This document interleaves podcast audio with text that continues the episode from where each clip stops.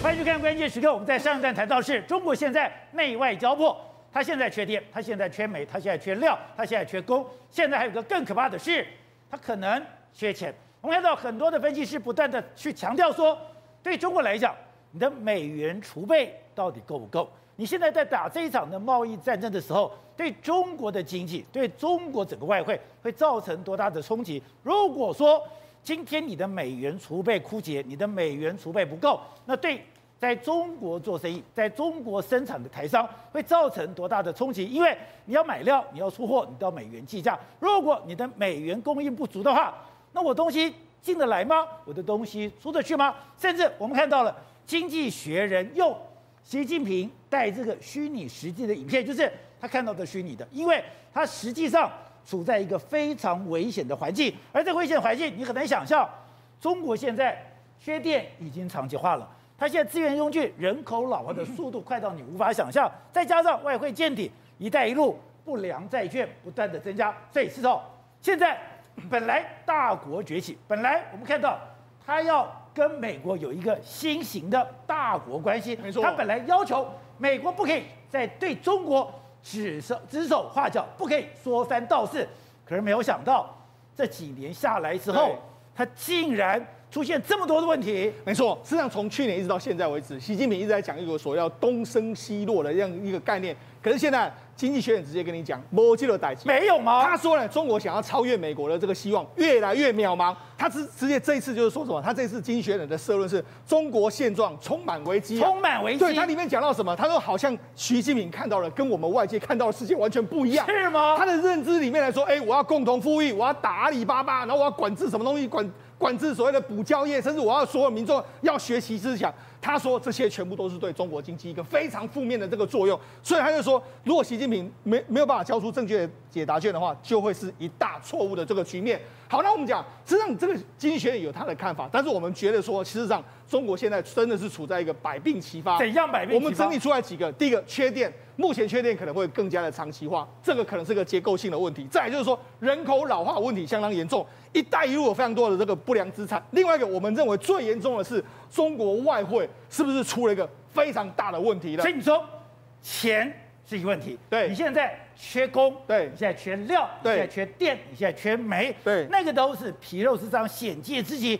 这个钱的问题才是伤筋动骨。为什么我们说钱的问题？宝杰，你看他从去年开始在打什么阿里巴巴啦，在要你捐钱出来，共同富裕这几个字。为什么这几个字要出来呢？共同富裕，他是说，哎、欸，要分给一般民众，可是他有分吗？没有，他是放在自己手上啊。钱呢？对，钱在哪里？欸、钱在党中央。给了一千亿，对，腾讯本来五百，又补了五百亿，也都是一千亿。对，在党中央手上，没有发到一般民众的手上啊。所以，所以说共同富裕，事实上是富裕到谁？富裕到中央嘛？那中央为什么要做这样的动作？为什么？为什么你宁可要杀进去了？因为我缺钱嘛，我必须要做这样的动作嘛。真的缺钱吗？对，好，那这是范畴，范畴就发发了一个文文章，就说台商要当心美元的这个共同富裕。什么叫美元共同富裕？好，那我们讲为什么这样讲？因为事实上之前有一个这个亚太这个策略分析师，他就说，其实中国的美元枯美元储备已经处于一个枯竭的这个状况。那他现在不是还有三兆多的美元储备吗？那我们就跟他讲，事实上我们整理出这一张照片，这一张图。这张图是什么意思呢？这张图就是美中国大陆的美元储备。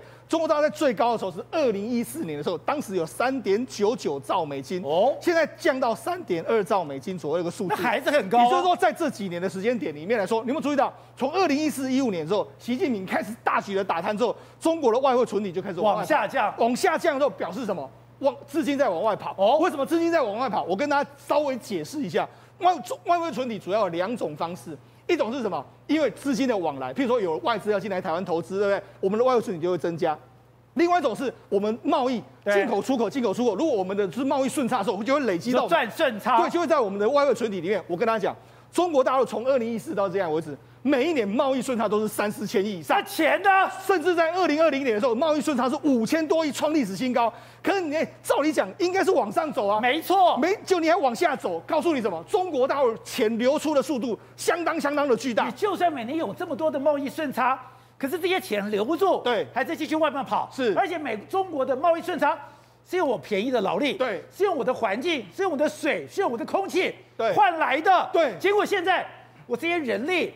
空气、环境、水都已经受伤害之后，我不但没有老本，对来复原，对这个老本还跑了。我们用很简单的算法，三点九兆的时候，当时的这个二零一六年、一四年这个数字已经过了大概八年，八年如果每一年都两千多亿的两千多亿的贸易顺差，我们用很保守的预估，至少要增加了一点六兆啊。对，就不但没有增加，它反而还减少，你就知道说这几年中国到底有多少资金跑掉了嘛？这样比较很可怕了。或是用掉了嘛？用掉用在哪里？用在包括说我们讲，等一下我们讲“一带一路”用了太多钱，用了八千多亿嘛。好，那你要想，哎、欸，那中国还有三点二兆啊，那为什么你会说什么它有资金枯竭？啊、很多哎、欸。我跟你讲，这些就是它的保命钱，它不能够动。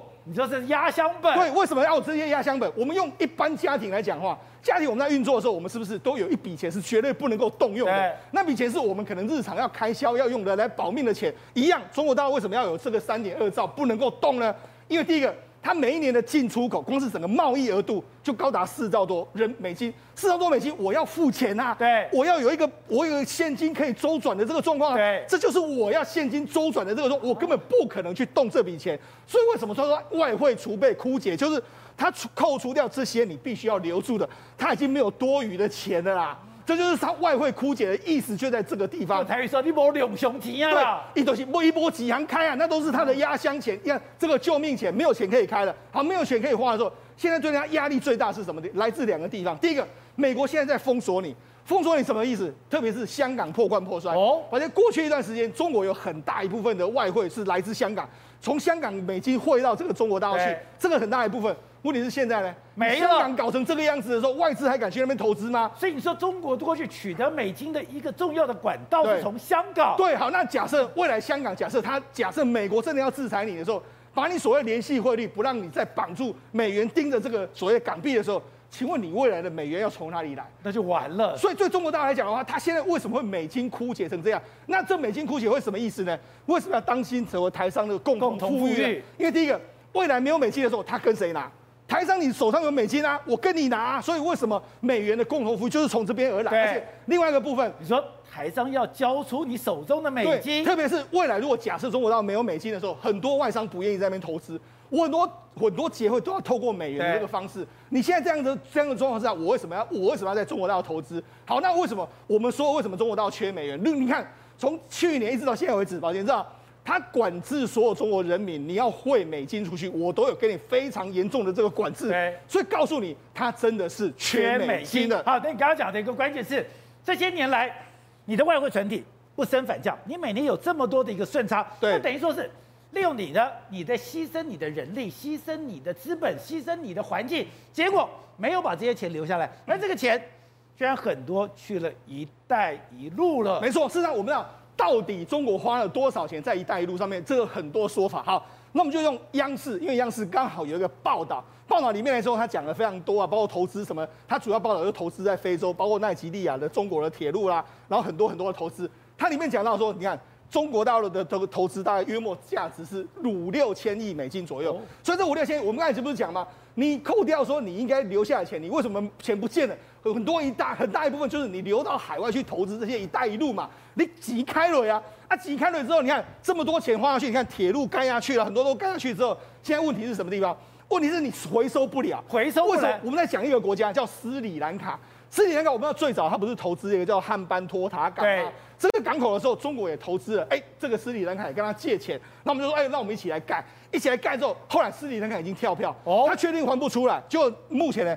这个就租借给中国九十九年的这个时间点，就中借租借九十九年之后，又再增增加九十九年，因为我没办法还，我没钱还，对，没钱还。那这为什么会对中国形成影响？这个汉班托达港呢？因为目前为止来说的话，它营运是非常非常差的，哦，所以变成是说这个烫手山芋丢到中国人手上的时候，中国必须要去承接这个汉班托达港的亏损。那不止要承担它的亏损之外，你的本金现在斯里兰卡应该是还不出来给你嘛？斯里兰卡就说：“哎，我们现在要印钞票来还给你。那印钞票还给你的时候，那等于是他斯里兰卡的货币本身在贬值之中嘛。所以，这边等一下，他的反对派议员讲，国内墨水用完之前拿来用钞票，用钞票。那他说：哎呀，除了自救之外，全天候的朋友中国还有好邻居印度应该可以协助解决。你觉得印度会解决吗？不会，当然是中国要买单嘛。所以搞到最后来说，他原本捅下的篓子，搞不好最后要由他自己来收拾。”那这不止在这个地方啊！你看，一带一路那么多国家，包括中亚那么多投资，包括巴基斯坦那么多投资，阿富汗的未来，阿富汗可能的投资，甚至很多在非洲、欧洲的投资，全部都可能打水漂嘛。所以为什么为什么最近呢？阿富汗塔利班跟你说，哎，我建国大典请你来时候，请你慷慨的花钱吧。过去一段时间，我们好歹拿个五十亿、二十六十亿美金来给我们嘛，结果他就说，哎，我捐给你这个几亿美金的物资给你，我只给你两亿。对，为什么？因为我目前没有现金可以给你的一个情形啦。所以你说，现在从很多的征兆里面，钱变问题了。以前中国什么都没有，他就是有钱。对，我去砸非洲，我去砸中南美洲，我去砸整个东南亚。对，现在你就发现他这种。花大钱办大事的手腕没了。对，为什么没了？我们讲，实际上现在很多国家就开始不要跟你合作了。譬如说，我们讲，像中广核集团，在过去一段时间，在英国啦，或者在捷克啦，在罗马尼亚，它都有非常多的核电厂盖下去。哦。那为什么现在大家不敢跟他做生意？因为大家很怕，哎，你一带一路的时候，你好像最后也是玩不下去啊。没有错，这些国家你有一有一点抗中的原原因在那个地方。但是说到生意来说，他们也很担心，哎。你到底能不能够盖得下去啊？会不会跟“一带一路”这样一个一个状况？因为他们都是因为“一带一路”的倡议，然后到你那边去投资。那如果你最后“一带一路”玩不下去的时候，所以你看。他们现在这些国家都慢慢的说，哎、欸，哦，那我们不要跟你投资了。英国是最欧洲最早支持“一带一路”的。对，所以你看这些国家来说，都有一点点要出走。为什么？因为他担心说你玩不下去。好，那除了这个，你可能电力玩不下去。你看我们前几天不是讲吗？你给巴铁兄弟的这个利息是五趴，人家跟国外借他一趴，你连巴铁兄弟你都要赚这个钱，他觉得说当然是缺钱的一个情形。好，那除了缺钱的话，因为我们刚才讲到一个缺钱原因是因为他过去要去香港圈钱的话，目前这条路被断了。断了。另外第二条路。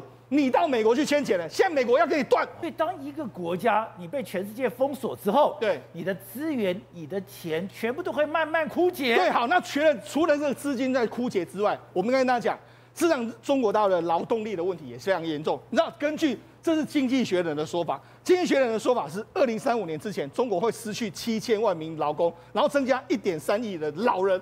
所以呢，哎，这个等于是说天平的完全是倾斜说过来，劳工少了七千万，老人增加一点三亿。中国不但它的所谓的过去的劳力密集的这个人口红利不见了，它要增加所谓相当严重的这个劳力问题。另外包括什么？你看经济放缓啊，体制集权啊，包括说资源短缺、人口结构的崩坏，这些都让中国大陆的经济等于是走向钢索这样一样。所以难怪经济学人会用这个所谓你好像戴了一个这个所谓的 AR、VR 眼镜来说，你看到的世界跟全世界从外面看你中国的样子是完全不一样的这个局面。好，正好刚才讲到的中国这个国家里面，你一定要非常了解它，你才能够判断，否则从外面看你会有误判。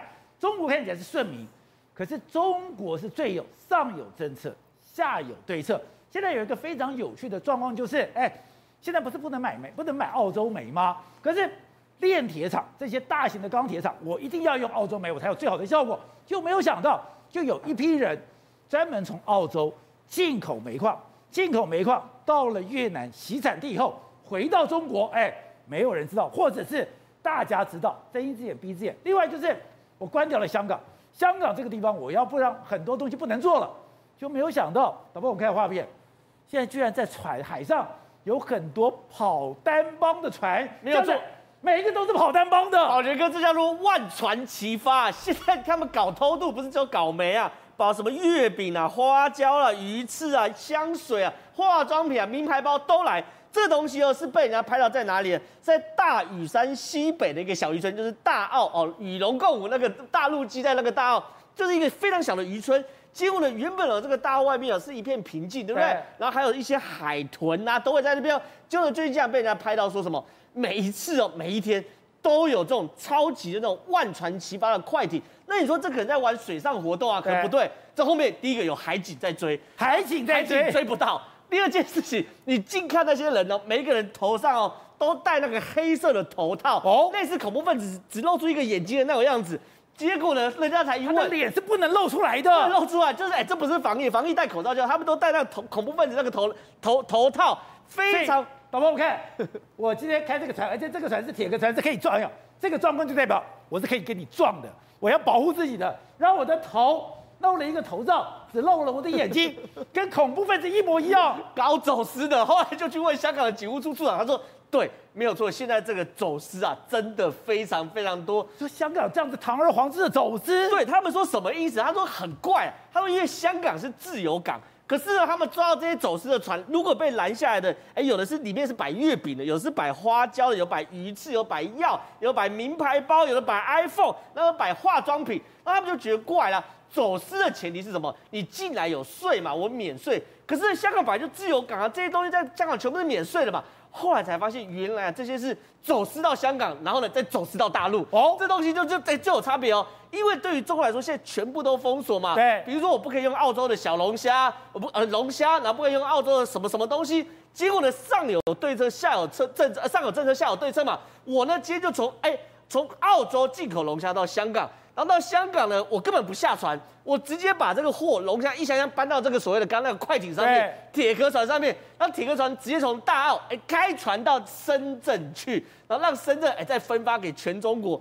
所以哦，他们说有被抓到说一整个船哦，里面摆龙虾跟香烟哦，光价值就一百八十五万的港币。当时我就很困惑说，哎，澳洲的龙虾不减反增，它的龙虾的出口越来越多，出到哪里？出到香港。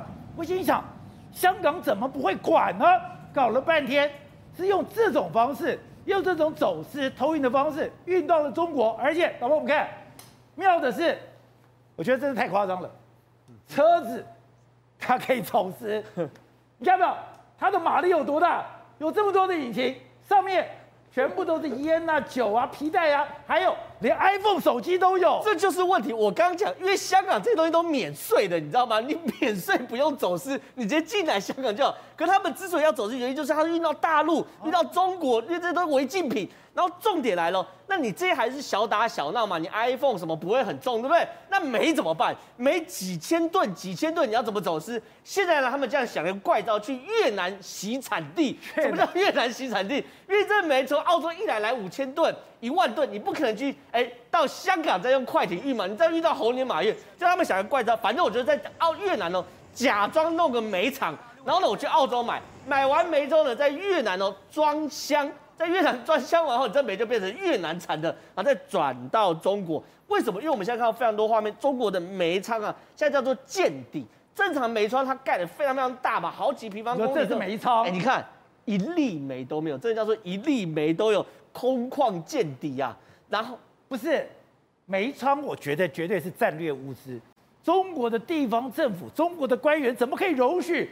你的煤仓一粒煤都没有，那就表示你真的极度缺煤嘛，对不对？甚至有个画面不知道真假，看到呢是有所谓的火力发电厂派这个挖土机去干嘛？去挖这个枯掉的树枝。哦，他们说这枯掉树枝回去也可以烧，你可以混着煤一起烧。你多少缺煤缺到挖树根？对，然后跟煤一起烧的话，你就会产生比较多的废物，比较多的空污，然后发电效率没有那么好，但总归是可以烧啊。所以说，对于中国来说，确实哦，你包含上有政策，下有对策，原因包含这些所谓奢侈品龙虾，真正困难是这个煤的问题，才是中国现在的大问题。而且中国现在为为什么被人家很不放心？原因原因就是它的未爆弹太多了，还有未爆弹，除了这个所谓的奢侈品、违禁品，然后煤啊、电等等的未爆弹，恒大也是未爆弹呐。你知道吗？我们搞了这么久，我们终于知道恒大到底是怎么赚钱的。怎么赚钱？他的赚钱真的叫空手套白狼。恒大现在状况这样，在两百三十四个城市里面有七百八十九个建案同时推，你七百八十九个建案你怎么推？它的那个建案，你把土地全部算出来，大概跟台北市差不多大。扣北投区而已，就在台北市百分之八十五。你一个公司在中国裂地裂到跟台北市一样大，你要怎么裂？你没那么多钱，对不对？所以恒大很简单，反正我这块地我出一层，然后九成跟这个银行贷款，对，九成跟银行贷款之后呢，开始卖预售屋。预售屋什么意思？我连盖都还没盖，我就先跟你收钱。我收完钱后，我再拿收钱去另外一个城市付那一层。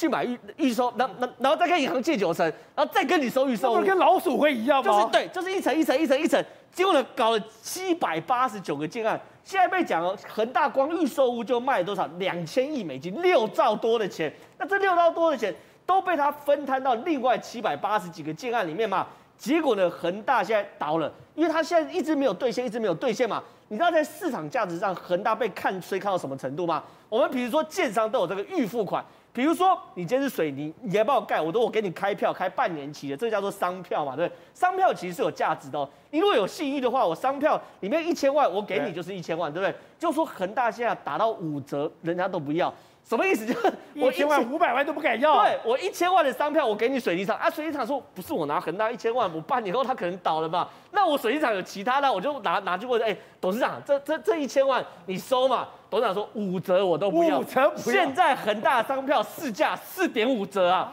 所以他真的打折打到骨折，甚至大家对恒大没有信心到什么程度，你知道吗？光是碧桂园哦，传出要接盘恒大，传出哦，现在就出现这个状况。大家去碧桂园退货，因为碧桂园也是做做做房产的嘛。恒大是个瘟神，对，现在谁碰到谁就倒。对，他们就担心说，哎、欸，你碧桂园接了恒大，你一稳死的嘛。所以只是传出碧桂园要去接恒大的恒大的盘，结果碧桂园预售屋的屋主就跑去碧桂园说，我不要买，我不要买，你退钱给我，我不跟你买。所以现在恒大到底这个这个风暴才刚开始，到底会变成多大，没有人知道。所以中国现在内部真的太多太多未爆弹。好，师傅，你看到在郑州。万达本来要办一个无人机的一个展售，就没有想到会才才做到第三个图案，无人机就一个一个掉下来。现在这个很可怕的状况，它是因为美国我在全力制裁的时候，你连无人机这样的一个设备你都会出问题吗？中国照讲你已经是一个工业大国，中国这样的一个工业大国，你又是由万达这么大的一个公司，如果连这种都不能 handle 住，这种都会出问题，就代表。他的工业出大事了。其实哦，这个主办单位的讲法是说了哈，可能是有同业哦恶性干扰哈，后来又改口说是操作不当哈，才造成无人机坠落。这这是十一国庆，如果你要在这个时候去搞万达，嗯，你是跟中南海作对。哎，确实哈，那当然也有人联想到这个地方。其实无人机来讲的话哈，它一般来讲是用这个无线蓝牙去做这个操控，那里面的晶片你说到多精细吗？其实也不可能啊，因为。坦白说，它其实就是执行，然后飞上去，跟我们手机这个要用非常多的一个复杂的运算，其实是不一样。所以它的晶片应该不是不用太高档。对，这种情况呢，其实也告诉我们，就是说，或许在一些比较中低阶的这个晶片里面，虽然中国大陆它有办法制造，但是呢，哎，这个品质能不能够达到一定的标准以上？师傅，现在有一条新闻就是，从上海到美西，现在的货柜都降了百分之二十五。重点就是我没有东西可以出去。没有东西可以出去，就代表台商也没有东西可以出去。这一次的停电，在这里缺煤，对我们的台商真的造成这么重大的影响吗？哦，当然有哦。那这一次呢，这个限电哦来得又急又突然。然后根据一些台商的说法哈，其实呢，官方哦他是跟你说呢，哎，我们最近哦可能电力供给有点吃紧哈。啊，我们没有停电，但是希望你尽量少用，甚至不要用都没关系。哦，那听到这个消息呢，我相信哦，这些台商哦。大家也只好哦，这个呃心知肚明嘛，就说好吧，那我可能最近十一这一段时间，特别是通常过去往来来讲的话，苹果都是九月发表新机，对，所以呢，其实十月可能很多的这个工厂，包括像富士康的工厂，都还在赶着组装新的苹果手机。哎，可是突然在十月份呢，传出来说，哦，居然十一长假的期间呢，大家放了五天假，对，为什么？因为目前可能一些零组件的短缺，甚至包括像他自己本身工厂的停工，都导致于什么生产出现了所谓暂停的现象。那这个情况当然会对台商影响非常的大。所以中国一开始是非常恶劣的是，我说停电就停电，而且当你发生停电的时候，你求诉无门。你今天跟当地的这些政府官员，或者你跟他所在经济部门这些对口窗户，没有人知道到底发生什么事。大家形容说，每个人都是一脸茫然，到底为什么缺电？没人说出一个道理来。现在更妙的是，我现在也不告诉你缺电了，我只告诉你，我电不够用，你能不用就不用。结果我们的台商十一长假全部休假。对，那这个现象哦，大家还能够稍微忍耐一小段时间。但是现在问题来了，放完十一长假之后回来，能不能够回到正常的生产，这个才是重点。因为最近这一段时间哦，呃，这个北京。高层也发现了这个问题，因为你如果工厂限电也就算了，现在甚至有些地方，如果它电力不够的话，连民生用电都给你停掉了。那你要想想看，如果你家住这个一楼、两楼、三楼可能还好，万一你家住在十五楼、十八楼的话，你光每天爬楼梯，你可能就不用做事了。那甚至呢，晚上三更半夜，如果说才电来，那你是不是三更半夜还要赶去工厂、赶去公司上班？所以这个问题哦，其实它非常的严重。所以他们现在开始疯狂的去全世界各地呢采买，包括像煤炭啊，采买包括像天然气。所以这个问题哦，其实除了中国之外，现在包括连这个印度，印度最近也传出来他们缺煤炭，现在。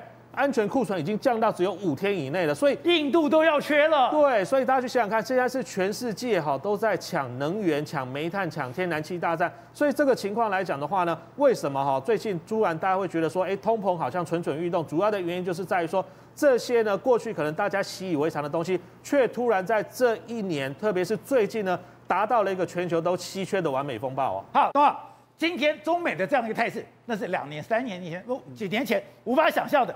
你说关键就在川普，也就是最近有一本新书《天下大乱》。在奥巴马时代，美国、中国跟美国交那个相处，只要我给你甜头，我只要给你利头，我只要给你市场，我只要让你钱赚，美国就会言听计从，说什么是什么。可是没有想到，到了川普的时代，完全搞不懂他在想什么。同一时间有完全不同的讯息进来，最后川普为什么要杀中国？他们还不知道，没错。那么简单讲，呃，最近呢有两本书很值得看，都是《华盛顿邮报》的记者写的。这本是《天下大乱》，《天下大乱》对中国情势大好。另外一本叫《危险》，都是非常重要的书。好，但是你要看这些东西的时候，我直接直接我们用一个定义，或者我们用一个比喻，比什么？比谁是疯子啊？啊？为什么讲说比谁是疯子啊？我先不讲川普跟那个这个这个跟跟跟北京的这个事情，雷根，美国总统雷根，他不开一枪解决掉了什么冷战？对，苏联认输，戈巴契夫结束了，没有发一枪。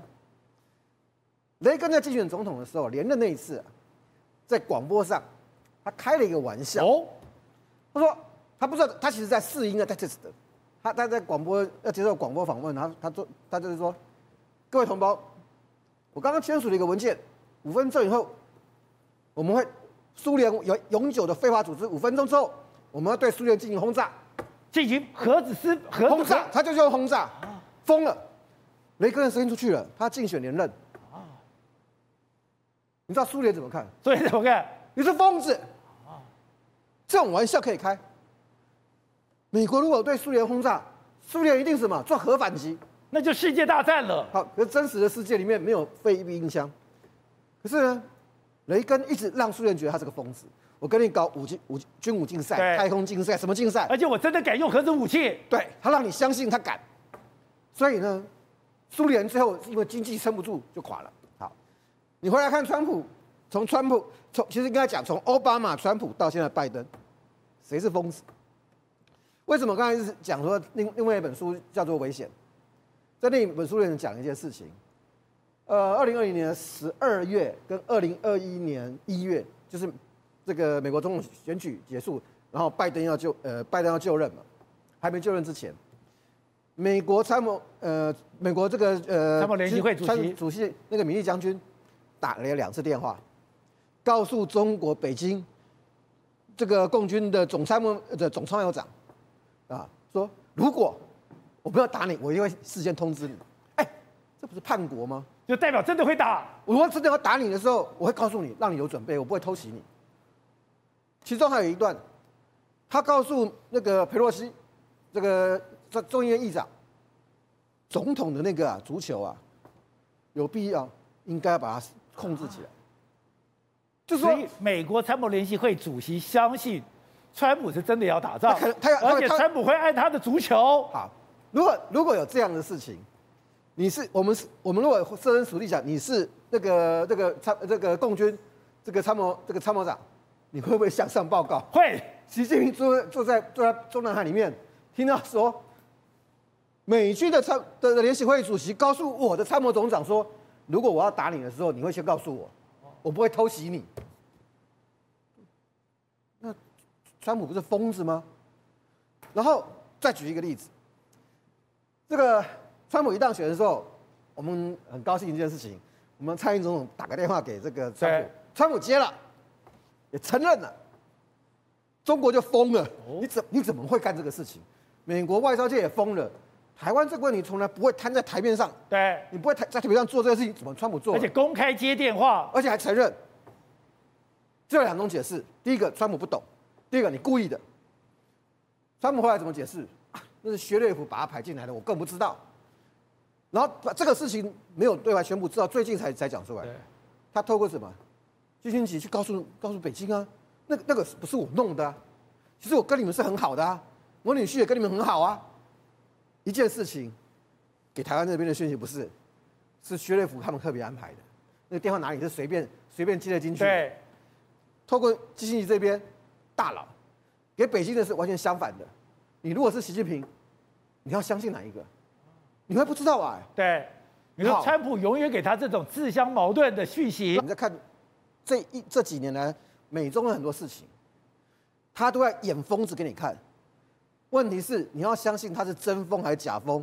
被看破的那个人就是输家，没有被看破的那个人就会是赢家。好，所以董事长刚没想到，这个中美大战打到现在，对习近平来讲，对中国来讲，真的这样遍体鳞伤，我没想到这么惨呢。也不是刚刚好，中美大战是一个最世纪的转捩点嘛。那中美关系的转折，这影响到全世界的转弯嘛。那这个是一个大事情，这个大事情已经累积很多年了嘛。那现在到了拜登手上的时候，可能会稍微缓和一点啊。可是目前传出来哈，这个有个坏消息，对习近平是个坏消息。川普如果健康情况良好的话，二零二四还要再选，还要再选一次。而且这次选如果当选的话呢？他会比上一次成熟非常多，手法会更重，知道吧？下手更重。我讲很简单一个概念啦。目前在美国的政坛的情况啊，最新的情况啊，拜登现在陷入重大危机。怎么样重大危机？他有两个这个在国会两个法案，一个就是一点二亿的一点二兆美金的一个援一个一个救援法案。那这个法案呢，目前呢就参众两院都通过了。另外第二个法案呢，就是三点五兆的这个全面性的一个扩大的一个救济法案，投国家的发未来十年建法案。那这个三点五兆呢，现在目前在这个在这个这个共和党反对，根本不可能通过。那所以他现在变成两个东西现在怎么搞？而且目前在这个民主党内部呢，对这个策略上啊非常分歧。所以拜登现在在白宫里面啊。这最近几天呢、啊，就一直跟 Pelosi 这些重要的这些国会领袖在开会，就不知道怎么办来解决这个问题。如果这个东西不能通过的话，他马上就掰咖。现在的目前只能通过一点二兆的一点二兆的这个预算了，三点五兆就没有办法谈。是，那三点五兆不能通过的话，那基建不能做，对，只能盖盖桥而已啊，重大建设完全不能搞。那我请问你，那这个时候美国总统谁鸟你啊？因为全世界都在看你这个三点五兆嘛。对。三点五兆通过，全世界大家雨露均沾，啊，美台湾也会有啊，是，中国也会有，有钱大家赚，对，有钱大家赚，就像二零零八的中国大陆一样。啊，你家里让做老大，我，你做什么老大？你没你没地计划该做什么老大？你偏偏叫我给你钱啊，这回事。所以现在是一个白宫陷入一个危机的状态，然后共和党在后面咬得紧紧的，死咬着不放。这个老仇家啊，还继续在路上，还要狭路相逢勇者胜啊。然后，川普是很敢拼的，对，所以我现在跟你解释说，美国内政啊是充满着非常大的危机的。那这危机充满了，他怎么办？你知道吧？他怎么会放过中国嘞？哎，那个你咬死你嘛！我内部有问题，我外面都不会放你。所以这个外持，美国在外持内张啊，所以他一定会干着中国，盯着盯着中国。那这个时候中国很惨啊，啊，中国摸一下，要搞死了嘛。你看，马上马上问题来，戴奇不是现在今天有个今天有出发言出来了吗？就是要遵守这个贸易的这个协约，就是罚就是高关税罚则。对，你答应我的三千多亿的美金买的东西，通通要买，不买我三我三零一法案就开始搞你。那中国现在有钱买吗？没钱买了，当然没有钱买嘛。所以这个跟 所以这是一旦你跟美国人交恶，变成朋友变敌人以后，你的下场就很凄惨。然后，因为你太多东西过去依赖他了，但他依赖他的人又是他的政敌，又是从江从江泽民从胡温体系，他是搅在一堆的，你知道吧？他一边要清这些内部的这些政敌，一边的政敌又跟美国人又搅在一起，所以把他弄得焦头烂额。我觉得每一件事情的背后都有这些因复杂因素，他一直砍砍砍，砍到最后会怎么样呢？一定要智商嘛，伤敌七分，智商三分。所以搞得现在钱也没钱，人也没人，然后呢，情报也不见得掌握住。突然间莫名其妙，全世界大停电，难道没有人为因素吗？当然有因素啊，所以这表示习的情况也是非常的紧张的情况。